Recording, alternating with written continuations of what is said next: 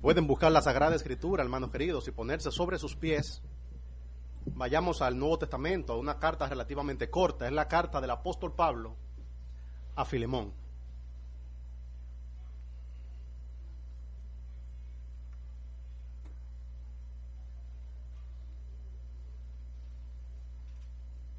Quizás usted tenía el deseo de leer en algún momento la escritura completa. Un buen paso es comenzar a leer un libro completo de la escritura. Y en esta oportunidad podemos leer todos juntos un libro completo de las escrituras. La carta de Pablo a Filemón tiene solamente un capítulo de 25 versículos. O sea que tenemos esta preciosa oportunidad de tomar una carta completa, leerla y tener en la mente todo el mensaje que dio el apóstol Pablo cuando envió esta carta a Filemón. Leamos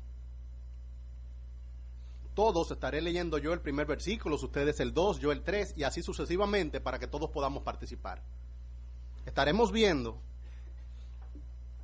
cuál es el mensaje de la carta de Pablo a Filemón. Dice así la palabra del Señor. Pablo, prisionero de Jesucristo, y el hermano Timoteo, al amado Filemón, colaborador nuestro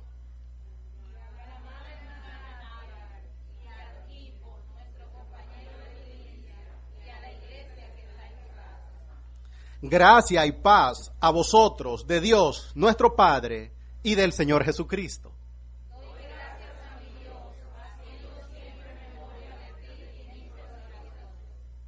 Porque oigo del amor y de la fe que tienes hacia el Señor Jesús y para con todos los santos.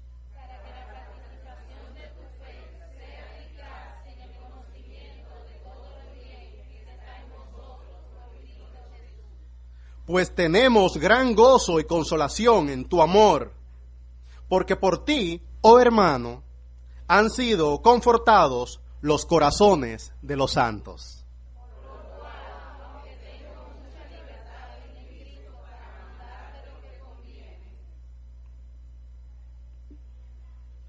Más bien, te ruego por amor, siendo como soy, Pablo, ya anciano, y ahora, además, prisionero de Jesucristo.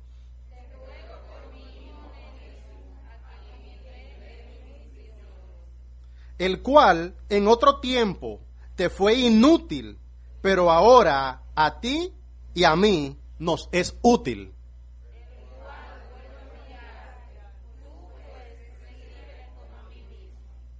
Yo quisiera retenerle conmigo para que en lugar tuyo me sirviese en mis prisiones por el Evangelio.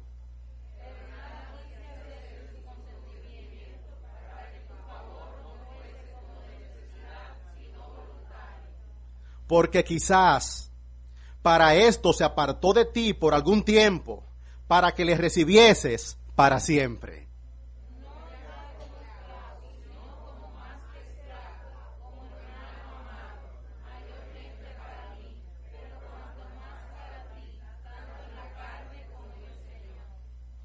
Así que, si me tienes por compañero, recíbele como a mí mismo.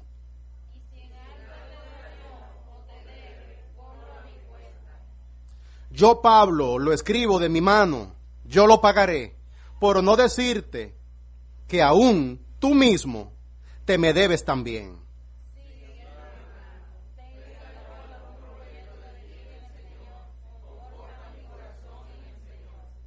Te he escrito confiando en tu obediencia, sabiendo que harás aún más de lo que te digo.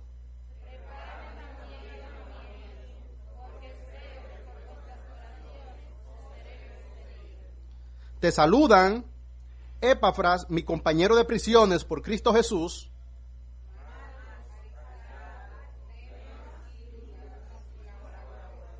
La gracia de nuestro Señor Jesucristo sea con vuestro espíritu. Amén. Podemos leer todos juntos, hermanos, los versículos 15 y 16. Porque quizás para esto se apartó de ti por algún tiempo, para que le recibieses para siempre no ya como esclavo, sino como hermano amado, mayormente para mí, pero cuanto más para ti, tanto en la carne como en el Señor. Pueden sentarse, hermanos, amigos queridos. Dice nuestra introducción que en los tiempos en que se escribió el Nuevo Testamento, la esclavitud era aún una institución jurídica común, socialmente admitida y practicada aún entre los cristianos. Tener sirvientes en condición de esclavos, esto es sin libertad, para trabajos agrícolas o domésticos, era una forma de acceder a mano de obra y no necesariamente tenía las connotaciones de abuso extremo y generalizado que eventualmente llegó a tener esta práctica con la llegada del colonialismo. La carta a Filemón se ocupa de la relación entre un esclavo que había escapado, esto es, Onésimo, la persona que lo recibió y ganó para Cristo, esto es, el apóstol Pablo, y su amo, un creyente de buen testimonio, al que, al que, al parecer había defraudado, esto es Filemón. Sorprendentemente no hay en esta carta un llamado a la sublevación o una condena a la esclavitud como forma de trabajo. El apóstol toma un camino más alto para lograr que Filemón reciba y perdone a su esclavo creyente. Apeló a la expresión del amor cristiano, al sacrificio común que tenemos que hacer todos los creyentes por la causa de Cristo, a la unidad superior, perdón, a la utilidad superior que tiene un cristiano, a las formas providenciales en que Dios interviene para alcanzar sus propósitos y al sentido de gratitud que debemos tener, haciendo por los otros lo que alguien antes hizo por nosotros. El mensaje de esta carta sigue siendo muy relevante para tener una aproximación cristiana a temas que no son muy actuales. Quisiera tomar este cuerpo de esta carta, ya que es una carta corta, para mostrar a mi iglesia que tenemos el santo deber cristiano de estimularnos los unos a los otros al amor y a las buenas obras. Usted es parte de una iglesia cristiana en gran medida para tener otros creyentes que en el momento álgido, en el momento de la verdad, le diga, tú eres un cristiano, el Señor te ha dado la capacidad, en este momento estoy llamándote a que tengas para el Señor una obediencia radical. Lo que el apóstol Pablo está por pedirle, en primer lugar, a Onésimo, es un asunto extraordinario. Le está pidiendo a un esclavo sublevado que ya que tiene un nuevo conocimiento, que es el conocimiento del Señor, se comporte como un cristiano. Y este esclavo sublevado que había escapado de su amo, tiene, después de escuchar la persuasión del apóstol Pablo, que tomar la decisión de con una carta en la mano emprender un viaje de regreso al lugar del cual él salió. Un viaje peligroso en más de un sentido. Peligroso por el viaje mismo y al mismo tiempo por lo que le podría estar esperando en la casa de su amo. Pablo le está diciendo, Onésimo, si realmente tú eres un creyente, yo te invito a que a la luz de tu nuevo entendimiento y tus convicciones te expongas y vayas a colocarte en las manos de tu amo. Yo escribiré una carta, que es esta, y espero que él tenga de ti misericordia, pero era un peligro altísimo.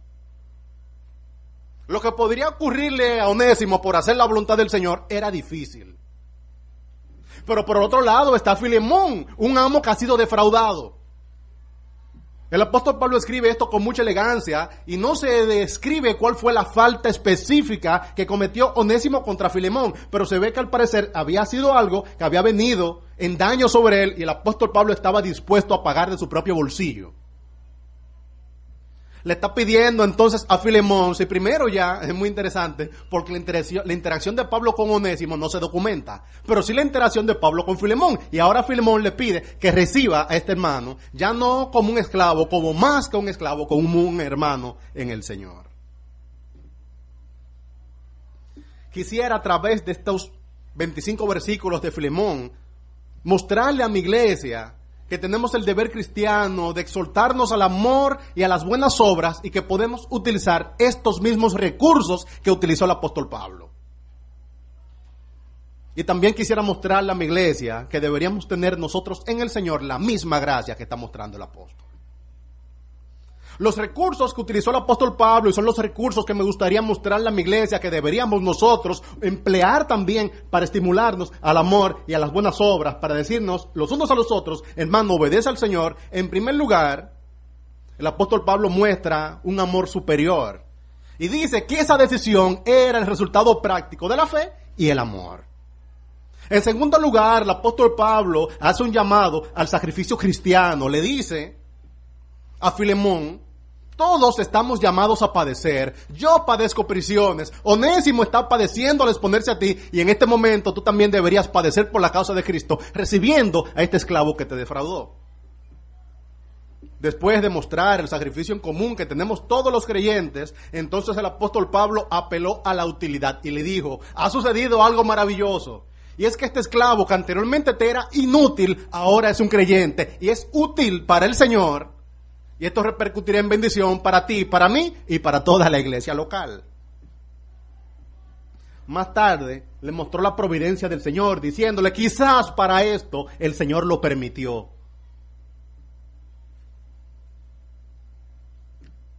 Y si acaso estos cuatro motivos no habían sido suficientes para mover en el corazón de Filemón una decisión radical de hacer la voluntad del Señor, entonces el apóstol Pablo despide el asunto diciéndole, y si acaso todo esto no es suficiente, recuérdate que tú mismo te me debes a mí. El apóstol Pablo apela al sentido de la gratitud debemos hacer por otros lo que alguien antes ya hizo por nosotros. Es un paquete de cinco razones con las cuales me gustaría mostrarle a mi iglesia cómo deberíamos nosotros estimularnos los unos a los otros al amor y a las buenas obras. Comienzo con los primeros versículos, donde el apóstol Pablo muestra que esta decisión no es solamente un favor personal, que son las consecuencias prácticas de haber conocido al Señor. La introducción del texto es la introducción de una carta y tiene un saludo, pero aún en los saludos, hermanos, hay sabiduría. Dice el apóstol Pablo, Pablo, prisionero de Jesucristo, y el hermano Timoteo, al amado Filemón, colaborador nuestro, y a la amada hermana Apia, y a Arquipo, nuestro compañero de milicia, y a la iglesia que está en tu casa, gracia y paz a vosotros de Dios nuestro Padre y del Señor Jesucristo. Esto es hermoso porque es la correspondencia entre creyentes. El testimonio de Filemón era conocido por la iglesia en general. Se muestra aquí que Filemón no solamente era un creyente, era un creyente que tenía arraigo en el pueblo del Señor. Los nombres que aparecen aquí, el consenso generalizado de todos los, los estudiosos del Nuevo Testamento es que probablemente era el núcleo familiar de Filemón. Filemón quizás era el padre, esta hermana la cual se saluda, Apia muy probablemente era su esposa, y Arquipo era muy probablemente un hijo de Filemón que había sido también colaborador del apóstol Pablo, y todos ellos eran siervos del Señor. Hermanos queridos, tener arraigo dentro del pueblo del Señor es un medio de gracia que utiliza el Señor para llevarnos a la obediencia. Quiero mostrarle que deberíamos ver nosotros nuestras relaciones primarias en el Señor como un recurso que nos ha dado el Señor, que nos coloca en la posición correcta y que nos invita a obedecer al Señor. El hecho de que Filemón no fuera solamente un creyente, sino que fuera un creyente con una familia de creyentes y con una iglesia cristiana que se reunía en su casa. Todos estos argumentos el apóstol Pablo lo coloca para invitar, hermano, tú tienes que obedecer. Son momentos en la vida donde uno quizás quisiera hacer su propia voluntad, pero no termina haciendo la voluntad del Señor porque uno sabe que familiar y socialmente ya uno está comprometido con el nombre del Señor. Sería más fácil que Filemón dijera que no, si Filemón solamente fuera un cabo suelto, si fuera solamente un elemento en el pueblo del Señor. Pero Filemón no es solamente un hombre cristiano, es un hombre cristiano con una esposa cristiana, con un hijo cristiano y con la iglesia del Señor que se reunía en su propia casa. Todas estas cosas, hermano, debemos nosotros mirarlo como medio de la gracia del Señor. El hecho de que usted tenga una iglesia local, el hecho de que usted tenga familiares creyentes, el hecho de que usted tenga un servicio memorable en la casa del Señor, son situaciones que utiliza el Señor para que nosotros terminemos haciendo la voluntad del Señor. No quiero ser en esto categórico, pero es más fácil que obedezcamos de manera radical al Señor cuando tenemos arraigo en el pueblo del Señor que cuando no tenemos hermanos o familiares que también han creído. Cada hermano que usted tiene en el Señor es un elemento que puede utilizar el Señor para que usted haga su voluntad. Después de eso, el apóstol Pablo dice que ora por dos propósitos. Lo primero que está orando es para dar gracias al Señor por Filemón. Dice el 4, doy gracias a mi Dios haciendo siempre memoria de ti en mis oraciones, porque oigo del amor y de la fe que tienes hacia el Señor y para con todos los santos. Qué hermoso, hermano, que Filemón no comenzó a practicar el amor cristiano con Onésimo. Este hombre tenía un reconocimiento cristiano de que había estado practicando la hospitalidad, lo que se estilaba en la iglesia primitiva. Nosotros no tuvimos templos físicos quizás hasta el año 300 después de Cristo, quizás 240 al 300 se podría fechar.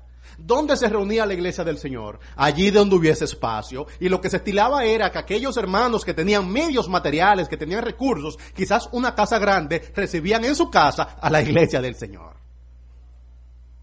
Pablo está haciendo memoria de la hospitalidad que había tenido anteriormente Filemón. Le estaba diciendo, Filemón, te estoy por pedir algo, pero esto que te estoy por pedir no es un asunto absolutamente nuevo en tu vida, es algo que se corresponde con lo mismo que desde antes habías estado tú haciendo para tu Señor. Él da gracias y muestra dos esferas del amor y la fe de Filemón. Primero lo muestra hacia el Señor y después lo muestra hacia todos los santos. Esta estructura de los versículos 5 y 6 es muy interesante. Dice el 5, porque oigo del amor y de la fe dos elementos que tienes hacia el Señor, pero no se queda hacia el Señor. También esto se extrapola hacia todos los santos. Los santos son la iglesia del Señor, aquellos que han sido apartados para Él. Y después el apóstol Pablo, lo que le digo que es interesante es el versículo 6 que dice, para que la participación de tu fe sea eficaz en el conocimiento de todo el bien que está en vosotros por Cristo Jesús. En la traducción de la Reina Valera del 60 se pierde un poco el hilo porque el apóstol Pablo lo que está diciendo es, yo estoy orando primero en el versículo 4 dando gracias a Dios por ti y después en el versículo 6 también estoy orando para que la participación de tu fe sea eficaz. Hermanos, nosotros como cristianos estamos llamados a no solamente dar consejos, Estamos llamados a orar para que nuestros hermanos hagan en su vida la voluntad del Señor. Nosotros no estamos llamados solamente a persuadir, nosotros estamos llamados a clamar delante del Señor por nuestros hermanos. Lo que el apóstol Pablo está haciendo es que antes de decirle a Filemón, yo vengo ante ti a persuadirte con cinco razones diferentes a que hagas en tu vida la voluntad del Señor. Él está diciendo, antes de cualquier otra cosa, yo he venido en primer lugar, orando por ti, dando gracias al Señor y pidiéndole al Señor que la participación de la fe que hay en ti sea eficaz. Yo creo que a veces, hermano, desperdiciamos demasiada pólvora tratando de persuadir a nuestros hermanos de que hagan la voluntad del Señor. Dediquemos la misma cantidad de tiempo a orar por ellos como a persuadirle a ellos. Tenemos las dos responsabilidades. Pero no trate usted solamente de argumentar con sus hermanos como si fuera un asunto racional, racional, como si fuera solamente una decisión. Necesitamos a veces poder de lo alto para tomar en nuestras vidas decisiones que hacen eh, la diferencia, eh, decisiones que están a la altura del llamado del Señor por la vida de nosotros. El apóstol Pablo no está aquí solamente persuadiendo a Filemón. El apóstol Pablo está diciendo, yo he estado orando por ti. He estado orando para dar gracias y he estado orando también para que la fe y el amor que está en ti sean eficaces. Y la estructura de ese versículo es interesante. Me gusta cómo lo traduce la Reina Valera del 95. Él dice, y pido. Ese pido nos recuerda que es hablando de la oración. Y pido para que la participación de tu fe sea eficaz en el conocimiento de todo el bien que está en vosotros por Cristo Jesús. Asimismo traduce la Biblia de las Américas que dice, y ruego que la comunión de tu fe llegue a ser eficaz. Hermano, en esto sucede un asunto que es muy triste. Y es que a veces hay creyentes que tienen fe y amor que son reales, pero eventualmente dejan de ser eficaces. Usted puede tener el amor correcto, puede tener la fe correcta, pero es necesario que eso se convierta en una acción eficaz. ¿En qué momento es eficaz? Cuando llega a ponerse en práctica. Que usted conozca lo que Dios espera de usted eh, no es suficiente. Usted debe conocerlo y debe hacerlo. El apóstol Pablo está orando para que el aprovechamiento de todas estas cosas sea evidente, para que sea eficaz en él.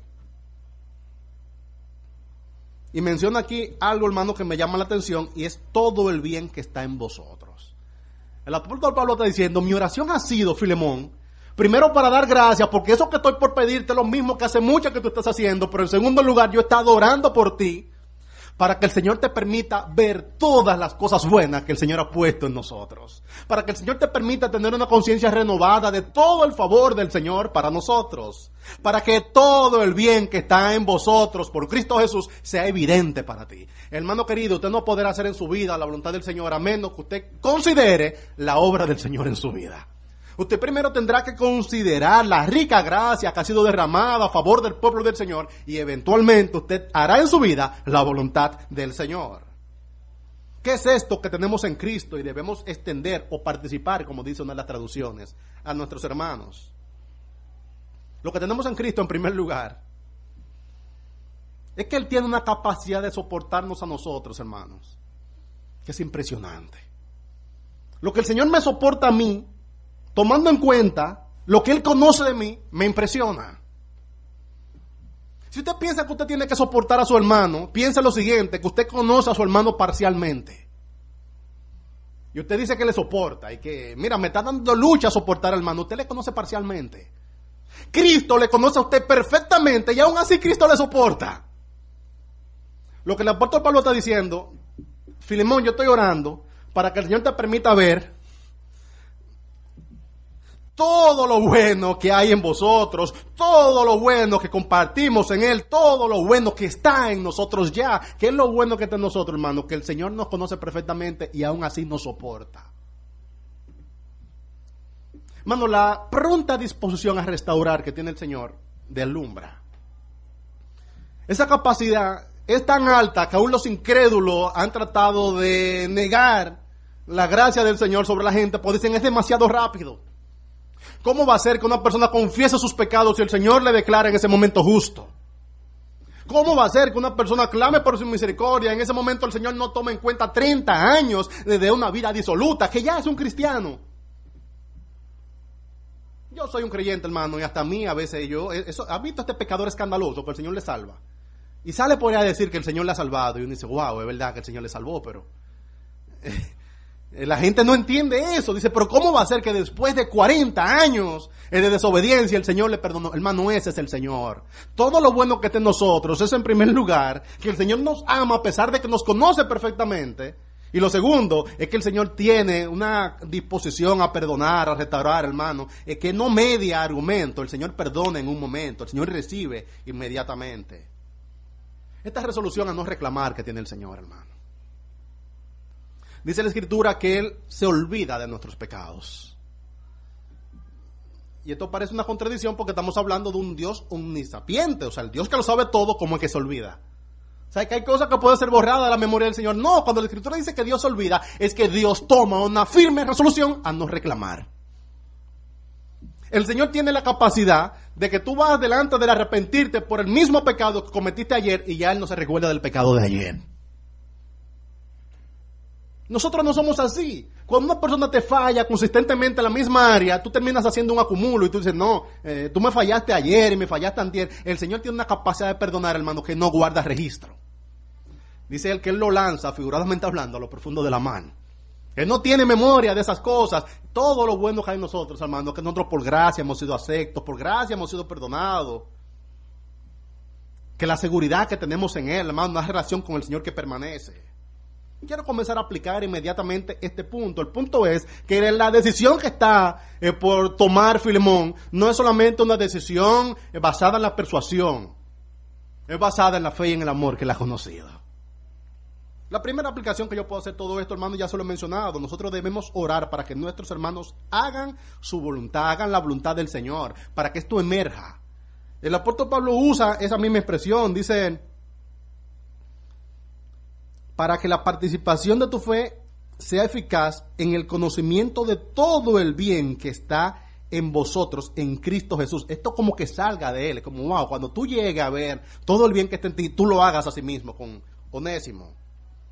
Quiero invitar a mi iglesia, aplicando esto inmediatamente, a que haga la tarea de todos los días recordar las misericordias del Señor.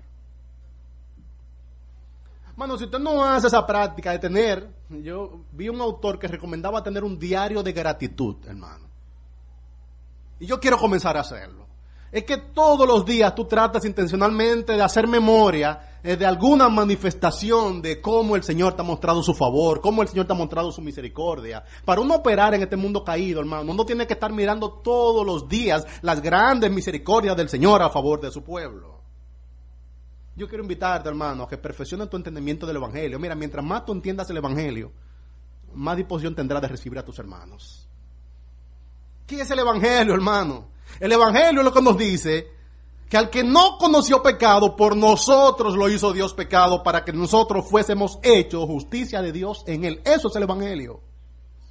¿Qué es el Evangelio? Lo que dice primera de Pedro, capítulo 3, versículo 18. Es el justo por los injustos. Hermano, mientras más miremos el Evangelio, mientras más resplandezca el Evangelio ante nuestros ojos, mejor relación tendremos nosotros con nuestros hermanos, mejor disposición tendremos para recibirlo. Si usted conoce el Evangelio, usted tendrá la disposición de recibir a Filemón. La primera cosa que está haciendo el apóstol Pablo para que Filemón tome la decisión correcta y es de recibir a su hermano en la fe. Para que Onésimo tome la decisión correcta, que es ir a restaurar la relación eh, con su amo. Él está apelando al resultado práctico de la fe y el amor, pero no lo deja ahí. Después menciona del versículo 8 al 10 el sacrificio por la causa de Cristo que tenemos en común todos los creyentes. Filemón podría decir, Pablo, eso que tú me estás pidiendo es en extremo difícil. ¿Qué van, a, pensar la gente de mi casa? Que ahora estoy yo recibiendo a este que me defraudó. ¿Qué dirá eso de mi autoridad sobre mi casa? ¿Qué dirán los otros amos al respecto de mí que yo soy el que recibo? Yo soy ahora el que... Lo que tocaba, hermano, según las leyes romanas, del tiempo en que se escribe esta carta, era mucho daño sobre Filemón. Y Pablo está pidiendo que no lo haga. Pablo, lo que tú me estás pidiendo que haga es muy difícil. Este hombre está sublevado, este hombre me ha defraudado, entonces tú quieres que ahora yo le reciba como mi hermano. Hermano, el sacrificio que tú te, el sacrificio que te estamos invitando a ti que haga, no es un sacrificio muy distinto que el sacrificio que estoy haciendo yo y el sacrificio que tenemos que hacer todos los creyentes. Le dice el apóstol Pablo en el versículo 8, por lo cual, aunque tengo mucha libertad en Cristo para mandarte lo que conviene, más bien te ruego por amor, siendo como soy, Pablo, ya anciano y ahora además prisionero de Jesucristo. Pablo dice que se sentía con mucha libertad para mandarle. Esa es la libertad, hermano, que da la autoridad espiritual. Pablo dice, yo sé que tengo una autoridad espiritual sobre ti y yo puedo mandarte a que haga la voluntad del Señor, pero yo prefiero rogártelo. Y te lo estoy rogando, en primer lugar, apelando al amor y la fe que has conocido. Y en segundo lugar, yo quiero apelar a que tú entiendas que yo lo que te estoy pidiendo que hagas no es algo distinto a lo que yo mismo estoy haciendo. Yo estoy padeciendo prisiones por la causa de Cristo y a ti te estoy pidiendo que reciba a un hombre que te defraudó. Hermano, los creyentes tenemos que aprender a estar cargados y a decirle a los hermanos, hermanos, la vida no es ligera, yo también estoy padeciendo por la causa de Cristo. Muchos hermanos no obedecen porque piensan que la vida que nos toca es una vida de confort. Y dicen, yo no voy a obedecer al Señor porque eso va a traer incomodidad sobre mi vida. Eso que me estás exhortando que haga, yo sé que se debe hacer, pero eso para mí es muy incómodo, es un asunto muy vergonzoso, es un asunto muy difícil. Hermano querido, nosotros como creyentes tenemos todos que hacer la voluntad del Señor, eh, aún con sacrificio. Pablo está diciendo, yo te estoy pidiendo que recibas a tu esclavo y yo quiero que tú sepas que yo soy un esclavo de Cristo, que en este momento estoy prisionero. No es que yo estoy ligero, con los pies adentro de la playa, pidiéndote que por favor lo haga, hermano. Yo mismo estoy padeciendo por la causa de Cristo. Padece tú también un poco. Yo quisiera invitarle que cuando usted exhorta a alguien a hacer la voluntad del Señor, por favor le recuerde que todos nosotros estamos luchando para hacer la voluntad del Señor. Porque cuando un hermano tiene que obedecer en el momento álgido, normalmente Satanás le inocula el pensamiento de que tú eres el único que está haciendo eso. No, hermano, estamos todos cargaditos. Filemón recíbelo, pero tú sabes que yo estoy aquí preso. Es preso que estoy por la causa de Cristo. Y cuando él dice ya anciano, hermano, ese ya anciano, Pablo lo que está diciendo, tú sabes que yo he dedicado mi vida a este asunto. Y la vida de Pablo era que lo dejaban por muerto la fueron nacional. Él dice, ya me entró la vejez y la vejez me entró cogiendo piedra, cogiendo persecución y ahora aquí prisionero de Jesucristo. Pablo estaba soportando las prisiones por amor al Señor. Hermano, todos tenemos que hacer sacrificios por la causa. Pablo va a tener que soportar prisiones. Onésimo va a tener que regresar a su amo y exponerse a que el amo le muestre misericordia. Y Filemón va a tener que recibirle. Todos nosotros vamos a tener que agarrar un pedazo de sufrimiento.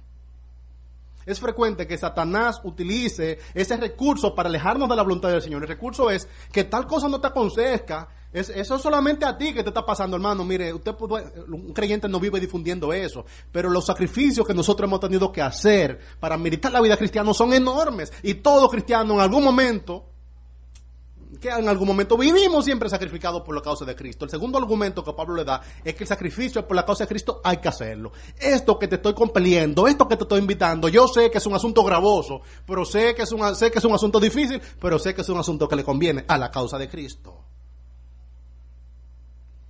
impresiona el término con que Pablo dos veces se dirige a él y dice, te ruego, te ruego, te ruego. Yo le digo, Pablo, pero y a ti que te lo estás haciendo el favor, a otro, por otro tú nos ruegas. Es que Pablo no solamente estaba mirando un asunto personal hacia él o hacia Onésimo. Pablo estaba mirando en este momento una oportunidad de edificar la casa del Señor, de edificar el cuerpo de creyentes, de edificar el reino. Pablo estaba mirando, hermano, lo que sucede hasta el día de hoy es que el Señor utilizó esta circunstancia hostil y difícil para establecer un precioso testimonio, edificarnos aún a nosotros. Pablo no solamente veía un asunto como que podría ser un detalle, un accesorio. Pablo veía una preciosa oportunidad para edificación. Si Onésimo regresaba donde su amo, y si su amo hacía lo que había que hacer como cristiano, el nombre del Señor iba a ser glorificado. Esto iba a ser una oportunidad preciosa de edificación. Por eso Pablo está rogando dos veces. Dice el apóstol Pablo que engendró a Onésimo en sus, en prisiones, dice él. Te ruego por mi hermano Onésimo versículo 10. A quien engendré en mis prisiones. Pablo está hablando, hermano, de este onésimo y él se está vinculando espiritualmente a él. le dice, este que yo te estoy enviando, este es un nuevo hombre. No es solamente el esclavo que tú conociste, es uno que espiritualmente fue engendrado en mis prisiones. El apóstol Pablo está diciendo, por ese sacrificio que yo te dije que tenemos que hacer todo, ese sacrificio está convertido en fruto. Y yo prisionero aquí, en dificultad, no he dejado esa voluntad del Señor en prisiones, es pudo engendrarle espiritualmente. Un sentido de paternidad espiritual.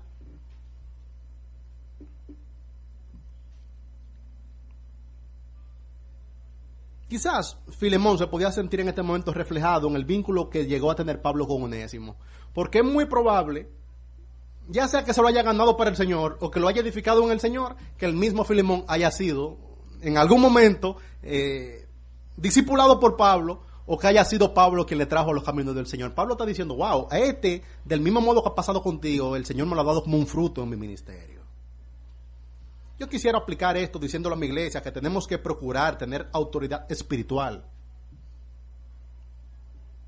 No solamente dar consejos, hermano, dar consejos con determinada autoridad espiritual. Esa autoridad espiritual es muy necesaria para edificar la causa de Cristo. ¿Saben qué es autoridad espiritual? Un hermano que te dice, hermana, haz la voluntad del Señor. Y sin palabras, yo creo que tú puedes ver en mi vida que yo soy una persona que también vivo sacrificado para hacer la voluntad del Señor.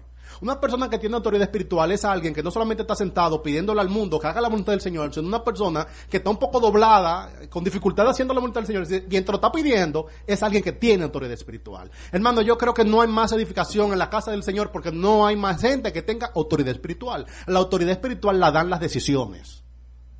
Es un hermano que ha sabido apartarse cuando hay que apartarse y avanzar cuando hay que avanzar. Y después le dice a tu hermano, hermano, avanza en el Señor. Y ese hermano que te está mandando a avanzar, tú dices, wow, pero este que me está mandando a avanzar no es alguien que ha estado multiplicado por cero en los caminos del Señor, sino una persona que hay evidencia de que está sacrificado por Cristo, que hay evidencia que ha tenido aprovechamiento espiritual, debería considerarlo. De hecho, quien te da un consejo, la mitad del consejo. Un consejo será eficaz de acuerdo a quien lo dé. El mismo consejo en labios diferentes marca diferencia. Una persona que tiene autoridad espiritual, una persona que tiene reconocimiento, una militancia cristiana, de sacrificio espiritual, una persona que ha demostrado que ama el cuerpo del Señor, una persona que ha demostrado que pone eh, la causa de Cristo por encima de su comodidad y te dice, hagamos la voluntad del Señor, es una persona que tú te sientes más predispuesto a escucharle. Yo quiero invitar a mis hermanos a que no renieguen de eso. Muchos de los consejos que no se reciben en el pueblo del Señor no se reciben porque la persona que le está dando no tiene el testimonio que tenía el apóstol Pablo que podía decir yo, prisionero de Cristo, y uno que ha envejecido militando a favor de Cristo. Que el Señor traiga a nuestra iglesia local hermanos que tengan autoridad espiritual sobre otros creyentes. Pero asimismo no puedo dejar de incentivar al pueblo a que reconozca a aquellos que la tienen. Mano, cuando alguien usted ha visto que es una persona dedicada para el Señor, que es una persona que ama al Señor, que es un líder en el pueblo del Señor, que tiene prestancia espiritual, escuche a esa persona. Eh, eh, Filemón, por favor, no cierres a los ojos cuando el apóstol Pablo, que es un líder espiritual, te está hablando.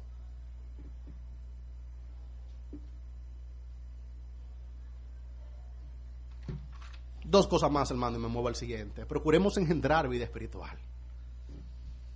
Qué hermoso sería si tú tuvieras, hermano, la convicción, wow, yo he podido ser usado por el Señor para traer vida espiritual a alguien. Esta persona vino a la comunidad del Señor a través de mi testimonio. Gloria al Señor por eso. Que el Señor nos dé a nosotros esa satisfacción. Y por último, hermano, respecto a este punto, sepamos nosotros bien sacrificarnos para que avance Cristo. La iglesia del Señor es edificada corporativamente a través de piedras individuales que son puestas al servicio del Señor. Cada vez que tú tomas una decisión difícil en tu vida, pero que conviene, el pueblo del Señor corporativamente está siendo edificado. Sepamos nosotros, hermanos, bien sacrificarnos. Si tú dices, si mi patrimonio debe ser afectado para que avance Cristo, que avance Cristo en medio de nosotros. Entre el versículo 11 y 14, el apóstol Pablo le recordó a Filemón la autoridad superior que llegó a tener ahora Onésimo para la causa de Cristo. El nombre Onésimo, en la antigüedad los nombres tenían significado y el nombre Onésimo significa útil. Entonces el apóstol Pablo en este versículo, que es el versículo 11, hace un juego de palabras con el nombre de Onésimo y la palabra inútil. Él le dice, desde el 10, te ruego por Onésimo, y dice el 11, el cual en otro tiempo te fue inútil, pero ahora a ti y a mí nos es útil. El juego de palabras no se siente en español, pero está diciendo, a ti y a mí nos es onésimo, a ti y a mí nos es útil. Él tiene para nosotros utilidad. ¿Y por qué anteriormente él era inútil? El texto no dice por qué, pero yo infiero que si escapó parece que no. ¿Para qué sirve un esclavo escapado? Sublevado, no sirve para nada. Pero por otro lado, dado que escapó, uno debería inferir que ahí hubo cierta tensión en esa relación. Que probablemente no, no, no combinaron, no, Después entonces él dice la utilidad superior que tiene. Hermano, la realidad es que cuando uno viene a Cristo, uno llega a tener el mayor momento de utilidad que uno puede tener en su vida. Usted no será útil para nadie más, para ninguna institución más que lo que será útil para Cristo y para la causa del Señor. El mayor sentido de utilidad en la vida de una persona lo llega a tener cuando llega a componer el cuerpo de Cristo, el pueblo del Señor. Este sentido de utilidad que el apóstol Pablo está mencionando, le dice, él ahora es un cristiano y ahora que es un cristiano, él nos es extremadamente útil. Yo quisiera despertar la conciencia de mi iglesia respecto de que nosotros tenemos utilidad para el Señor. Yo estoy convencido, hermano, de que el Señor no salva por salvar, el Señor salva con un propósito, el Señor salva con sentido, el Señor nos salvó y nos llamó. El Señor no solamente te salvó para evitarte la condenación eterna, el Señor te salvó con un sentido de propósito y utilidad. Cada vez que una persona es alcanzada con salvación, el pueblo del Señor debería emocionarse. Dice, wow, ahora ha sido reforzada la utilidad, ahora este será útil para el Señor. Deberíamos nosotros, hermano, atesorar a sí mismos a nuestros hermanos por su utilidad. No decir, este no es solamente un hermano, es un hermano y nos es utilísimo el Señor, nos es muy útil para la causa de Cristo. Cada persona que es salva trae dones, trae experiencia, eh, llega a componer el cuerpo de Cristo, eh, trae una voz más, trae dos manos más, eh, trae un saborcito único al cuerpo de Cristo. Ese sentido de utilidad que tenemos nosotros para el Señor deberíamos auparlo. Es decir, hermano, yo no solamente te amo porque el Señor te trajo, yo te amo porque para nosotros tú eres muy útil. Yo estoy eh, valorando los dones nuevos que el Señor ha puesto en ti. Esta comparación que hace el apóstol Pablo está hablando de su situación como esclavo, pero al mismo tiempo está hablando ahora de situación como hermano en Cristo. Él dice, si como esclavo te fue inútil, ahora te será esclavo tanto en el Señor como en la carne. Te será un mejor esclavo y también te será un hermano en el Señor. Cuando una persona viene a los caminos del Señor, hasta en su trabajo se debería sentir. La utilidad ahora es inmensamente superior. Primero, es útil para un grupo más grande. Si anteriormente tú eras un esclavo, eras esclavo solamente útil para tu amo. Ahora tú eres útil para tu amo, también eres útil para los amigos de tu amo, eres útil para la iglesia del Señor en general. La utilidad de uno se multiplica. No debe ser lo único, pero una de las cosas que animan la militancia cristiana es que uno se siente útil.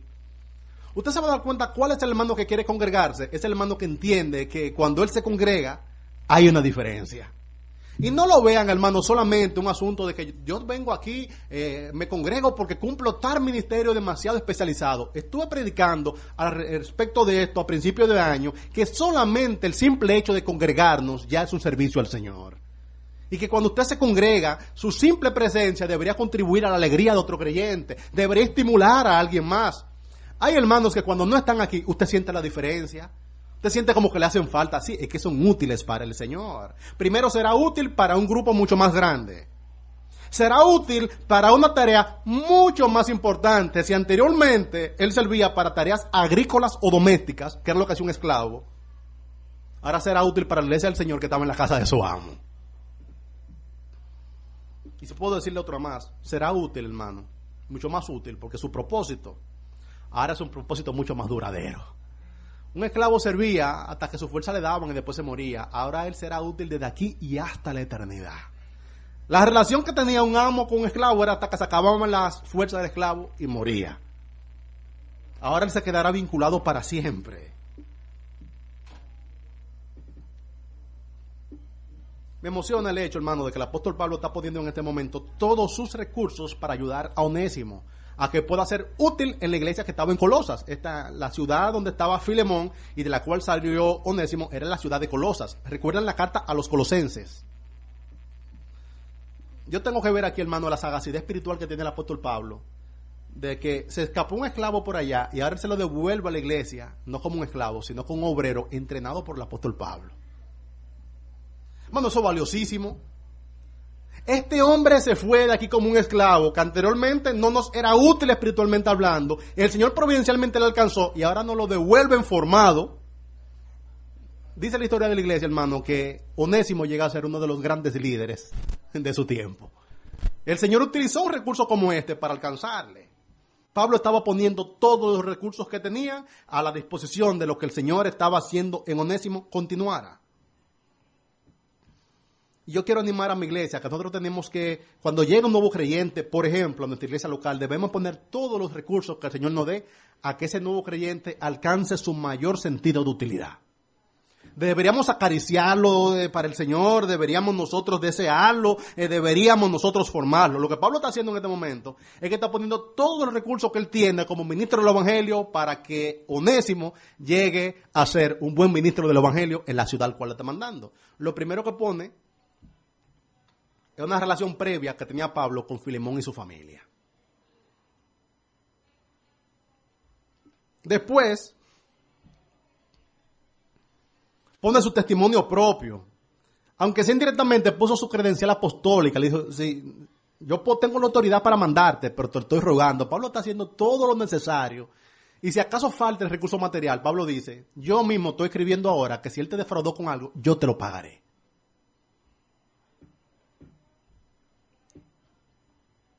La cosa más valiosa que pudo hacer el apóstol Pablo por Onésimo fue animarle a que restaure su relación con Filemón.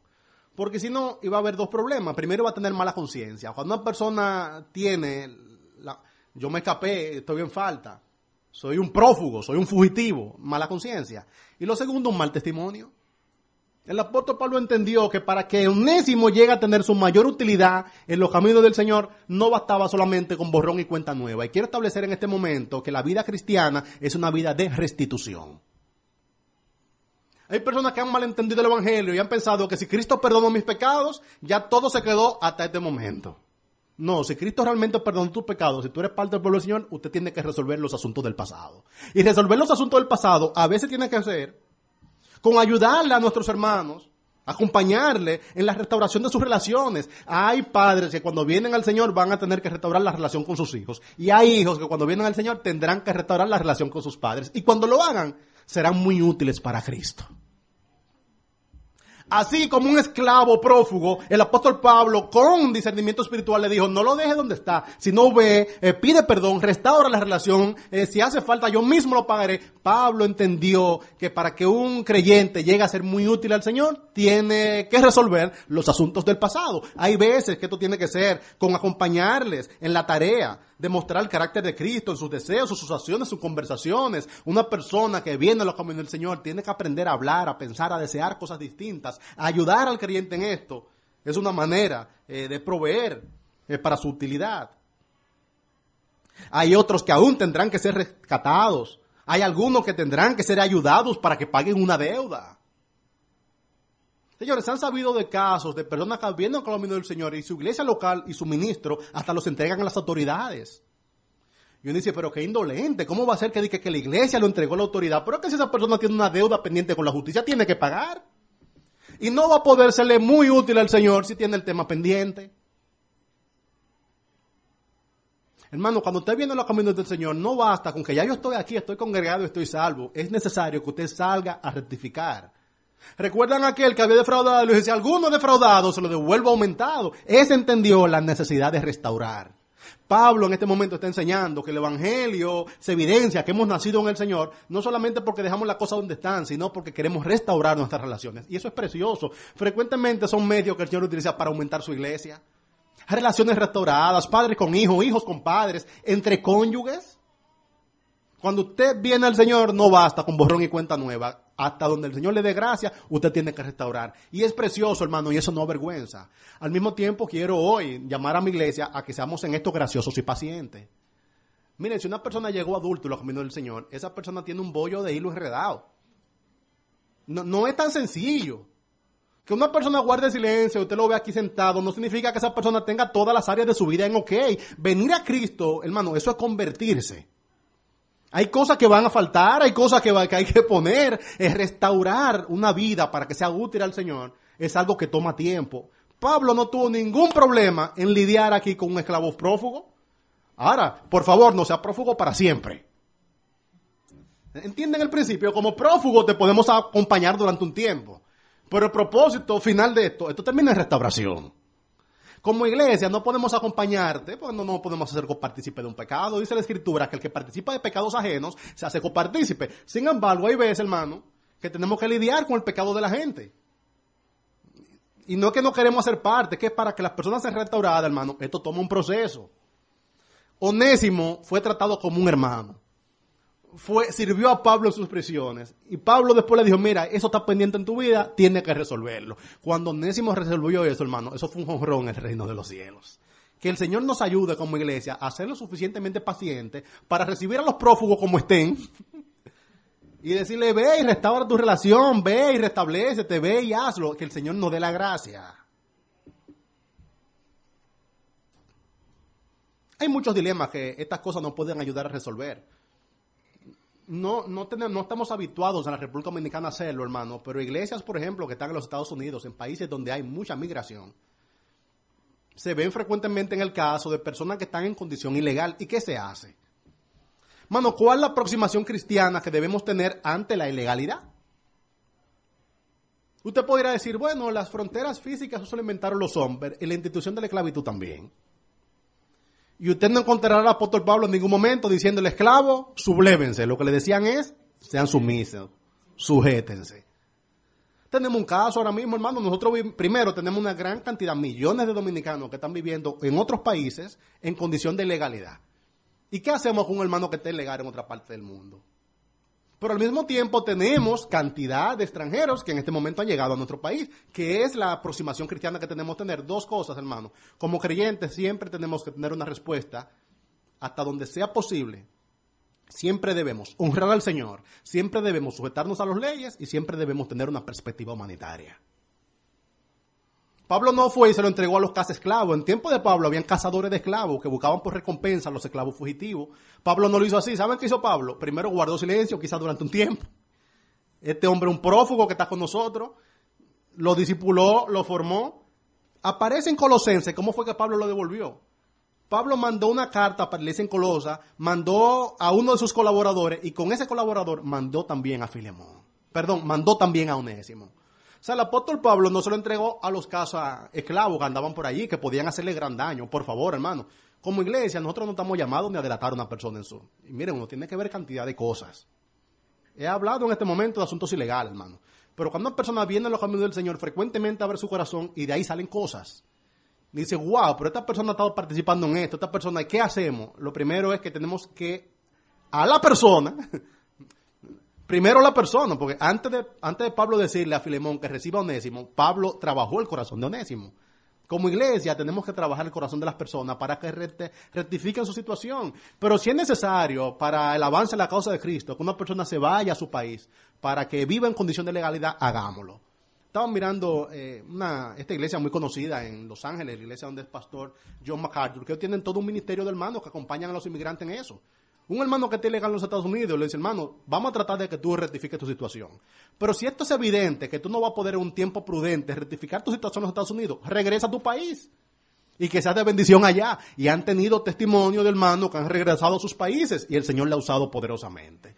Como iglesia, hermano, ¿cuál es la aproximación que debemos tener en esto? Una aproximación, primero que glorifica al Señor, después estamos sujetos a las leyes, pero al mismo tiempo que tenga una perspectiva que sea humanitaria. Me muevo un poco más. Esto se parece un poco también a la condición que tiene un empleador.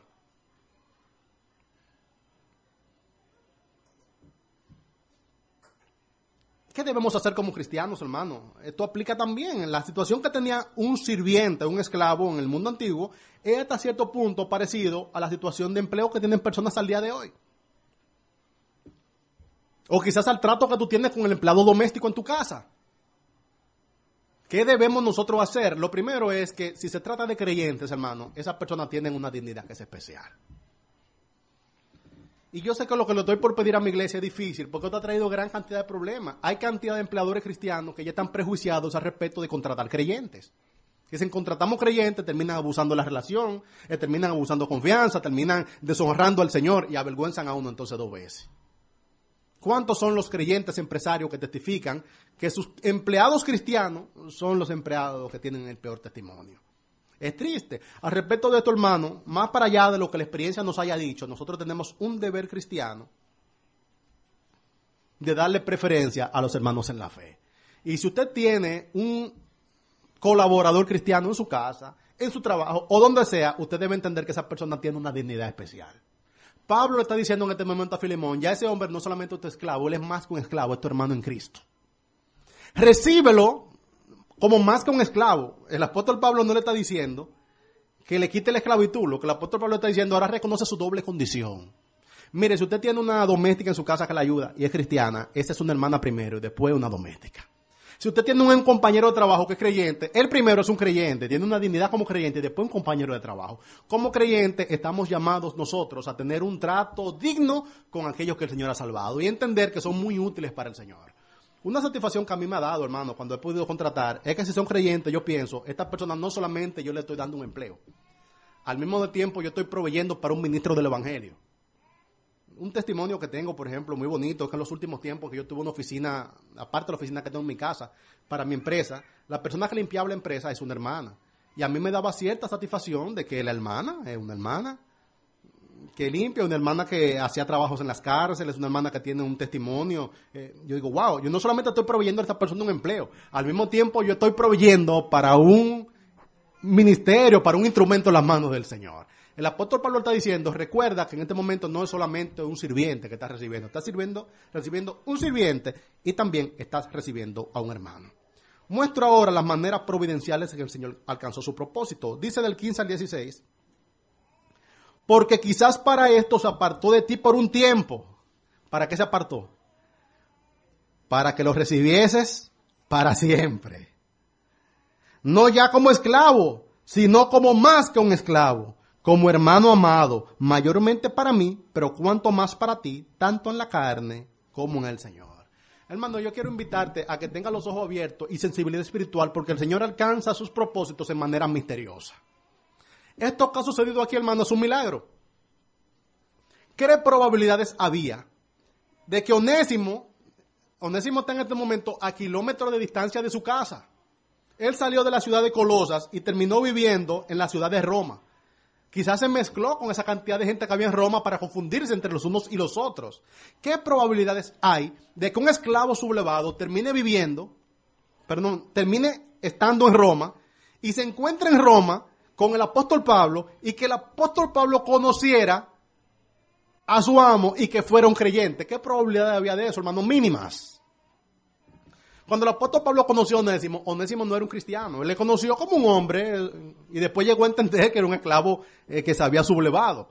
El Señor hiló ahí las cosas, hermano, providencialmente, de forma tal que Onésimo, cuando se escapó, terminar encontrándose con Pablo y que Pablo conociera entonces a su amo y fueran amigos íntimos. ¿Qué probabilidad había de eso, hermano? Muy pocas.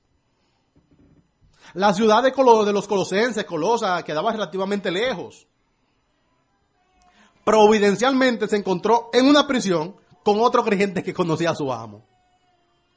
Y en ese mismo momento Pablo estaba por enviar una carta con Tíquico a la ciudad de Colosas. Es Colosenses 4, del 7 al 9. Y en ese mismo momento, entonces Pablo dice, pero esta es la oportunidad, Onésimo. ¿Qué probabilidad había de que yo te conociera? ¿Qué probabilidad había de que yo conociera a tu amo? ¿Qué probabilidad habría de que en este momento yo esté escribiendo la carta a los colosenses y la esté por enviar a la iglesia que se reúne precisamente en la casa de la cual tú escapaste, hermano? Así es la salvación del Señor. A veces usted huyendo de otra cosa, el Señor le alcanza por allá. A veces usted corriendo de una cosa, el Señor termina alcanzándolo. El Señor se mueve en terreno misterioso, hermano, de formas que nosotros no conocemos. Yo solamente puedo con esto invitar a mi iglesia a que tenga los ojos abiertos. Cosa que usted no está considerando. Eso es el cielo que está conspirando para alcanzar a alguien con salvación. Quizás cuando vivía con Filemón en su casa se hacían cultos y Onésimo no recibía el evangelio. Quizá estaba endurecido. El Señor en este momento lo manda a Roma y en Roma entonces lo alcanza con salvación. Y quien le alcanza con salvación en Roma es amigo íntimo de su amo. Está por enviar una carta a una iglesia que se reúne precisamente en la casa en la cual Onésimo salió. ¿Qué probabilidades habían, hermano? Mínimas, pero el Señor lo hace en maneras providenciales. Hermano, no es casualidad que usted trabaje donde trabaje que usted viva donde usted vive. No es casualidad que esa persona usted siempre se lo encuentre en el camino. No es casualidad, quizás es que el Señor ha estado hilando las cosas para alcanzar a alguien con salvación. En esto, hermano, santa sagacidad, tener cierta sensibilidad espiritual. Termino mostrando, hermano, el sentido de la gratitud. Son los versículos 17 al 22. Si del 15 al 16 vemos lo providencial de la, de la manera en que el Señor alcanzó a Onésimo y le devolvió a su amo, en el 17 al 22 el apóstol Pablo termina apelando al sentido de la gratitud. Dice así la palabra del Señor. Así que, si me tienes por compañero, recíbele como a mí mismo. Y si en algo te dañó o te debe, ponlo a mi cuenta. Yo, Pablo, lo escribo de mi mano, yo lo pagaré, por no decirte que aún tú mismo, aún tú mismo, te me debes también. Como Pablo termina esto, apelando al sentido de gratitud, hacer por los otros lo que alguien hizo por nosotros. Hermanos, miren, sin manipular a nadie, nosotros podemos utilizar nuestra relación con alguien para que esa persona mejore su relación con alguien más. En algún momento tú vas a tener que ser una persona, mira, si tú eres hermano de fulano, si tú eres hermano mío, tú tienes que ser hermano de fulano porque yo no tengo un doble estándar. Le digo esto con prudencia, pero yo comparto frecuentemente eh, con pastores que están en una parte de, en un contexto cristiano que no comparten con otra gente. Y hablan de ello en términos peyorativos, a veces se mofan, otros se burlan. Estoy hablando de mis hermanos pastores de iglesias bautistas, bautistas reformadas. Ellos se burlan de los pastores pentecostales frecuentemente. En días pasados yo tuve que confrontar a uno y le dije, hermano querido, yo te voy a pedir que si tú no vas a recibir al fulano, tampoco me reciba a mí, porque él y yo somos hermanos. Y si tú tienes conmigo una relación de amistad, yo espero que tú también la puedas tener con fulano. Pues no podemos tener un doble estándar. Si tú me recibes a mí y él es mi hermano, tú vas a tener que recibir también a mi hermano. Lo que el apóstol Pablo está diciendo es, si tú eres amigo mío, tú vas a tener que ser amigo de Onésimo. Hermano, esto no estoy invitando a que manipulen, pero hay personas que quieren hacer a sesión de a sesión. Hay algunos que quieren hacer a sesión de personas y tú vas a tener que decirle, mira, si tú no vas a recibir a fulano, tú tienes que estar preparado entonces tampoco, tampoco recibirme a mí, porque yo sí lo recibo a él. ¿Cómo va a ser que tú y yo seamos amigos y tú no seas amigo de fulano? Hermanos queridos, el apóstol Pablo en este momento está haciendo un asunto que es eh, puntiagudo, un asunto que eh, puede ser hasta cierto punto difícil, pero está diciendo, si tú a mí me recibes, recibe por favor onésimo la carta termina Pablo casi imponiendo el asunto, hermano. De hecho, ustedes van al final que Pablo no está rogando nada, lo está ordenando. esto no es un ruego, esto es una orden. Yo, Pablo, lo escribo de mi mano, yo lo pagaré por no decirte que aún tú mismo te me debes a mí también.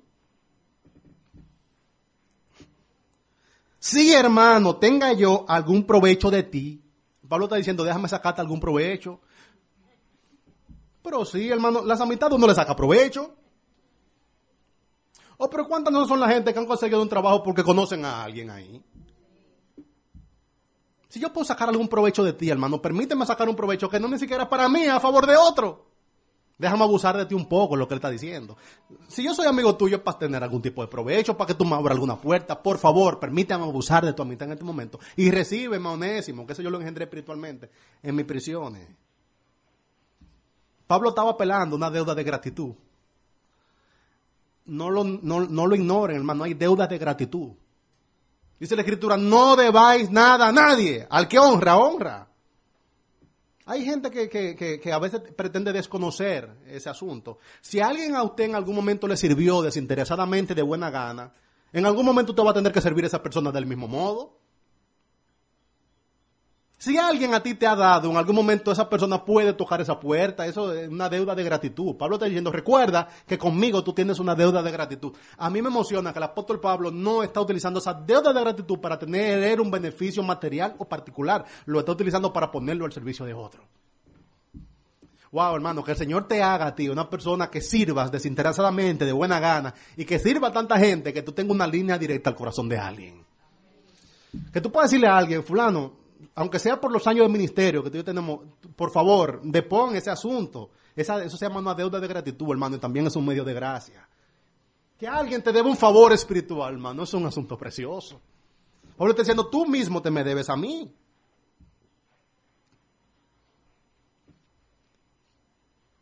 Hermano, tenemos que sacar provecho espiritual de nuestras relaciones. Si usted y yo somos amigos, eso debe servir para algo, a la luz del reino del Señor. Oh, pero ¿cómo va a ser que yo, usted y yo somos amigos y, hay necesidad en el pueblo yo no puedo tocar esa puerta, tengo que poder tocar esa puerta, para eso sirve. Que hay alguien que, hermano, la bendición que puede ser onésimo en la iglesia que se reúne en la casa de Filemón es algo que amerita que el apóstol Pablo tenga que utilizar recursos extremos. Un recurso extremo es decirte, recuérdate que a ti yo te di. Da por gracia lo que por gracia has recibido. Les pido que vayan buscando Mateo, que con esto terminaré leyendo esta parábola, Mateo 18. Pero muestro en los últimos versículos de aquí la confianza que tenía Pablo de que Filemón atendería a su solicitud.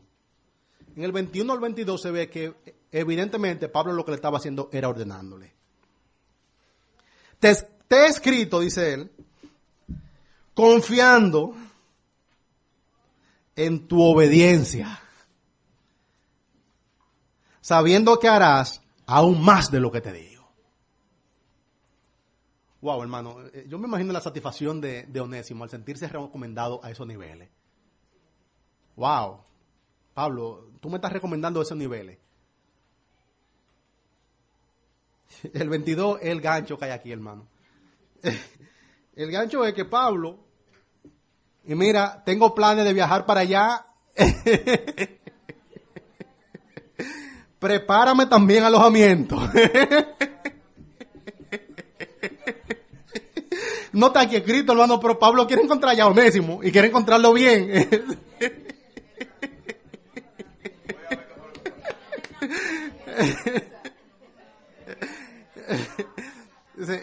Nos vemos allá.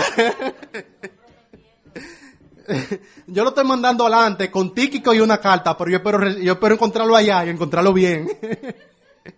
Oye, hermano, qué, hermoso, qué hermoso es ver la relación del pueblo del Señor desde esta perspectiva. Prepárame también alojamiento, porque espero que por vuestras oraciones os seré concedido.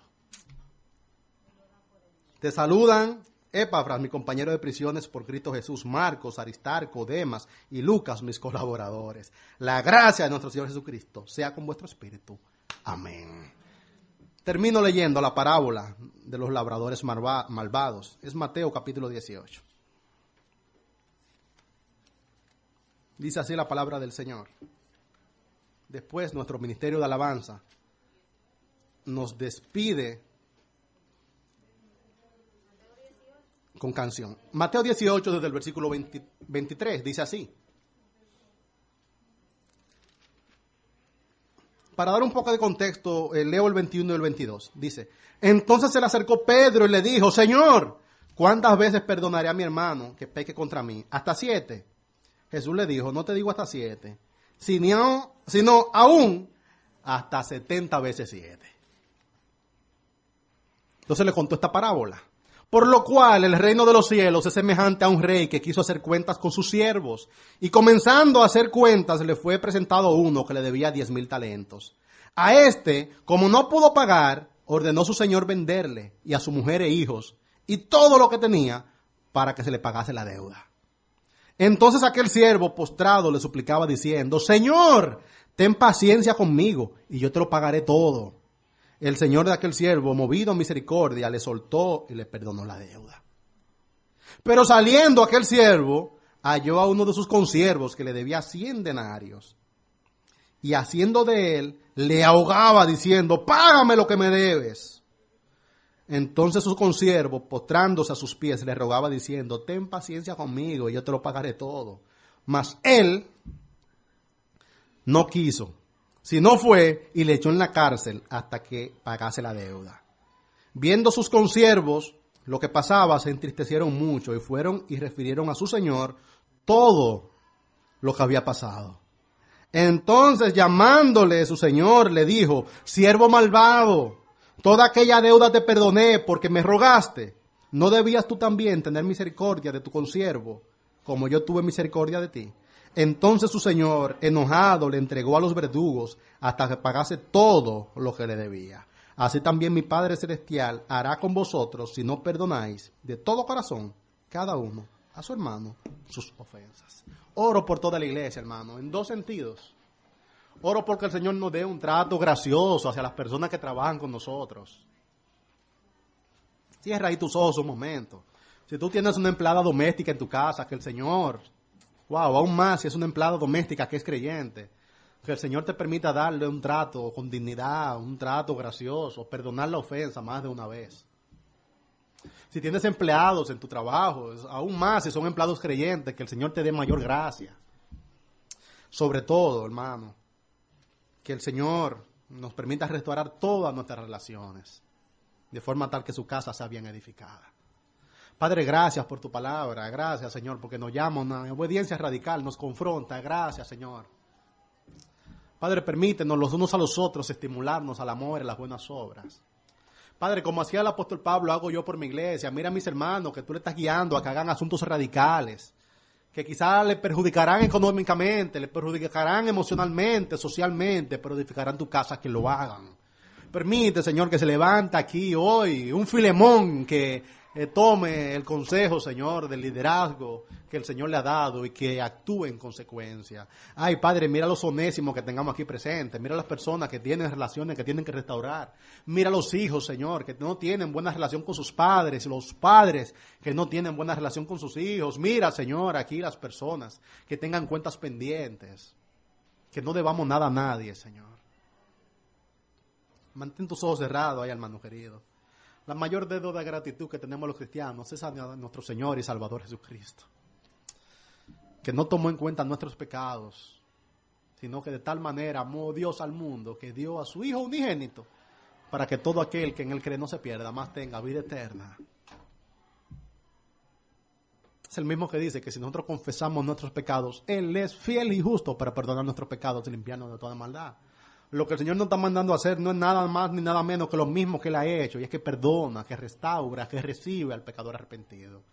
Si en este momento te has escuchado la predicación del Evangelio, el Señor te ha permitido ver la misericordia que ha tenido contigo, yo te invito a que confieses delante del Señor, ah, ese tú hoy, espiritualmente hablando, el onésimo que va donde Filemón y le dice, yo he fallado, te he defraudado.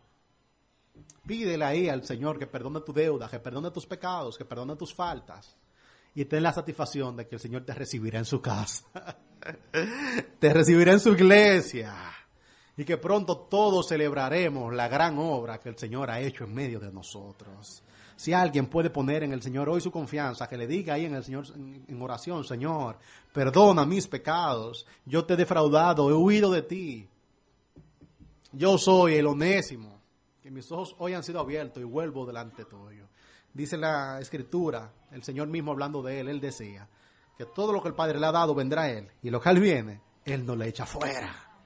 Que si hay un pródigo aquí que vuelva a la casa de su Señor, tenga la convicción de que su Señor así mismo le recibirá. Ay, Señor, si hay alguien que ha orado, fortalécele, afírmale, Señor, y dando el gozo de encontrarnos pronto en las aguas del bautismo. Bendice, Señor, toda esta congregación que está aquí hoy reunida, para tu gloria, en el nombre de Cristo. Amén. Que el Señor les bendiga. Nuestro ministerio de alabanza nos despide con canción.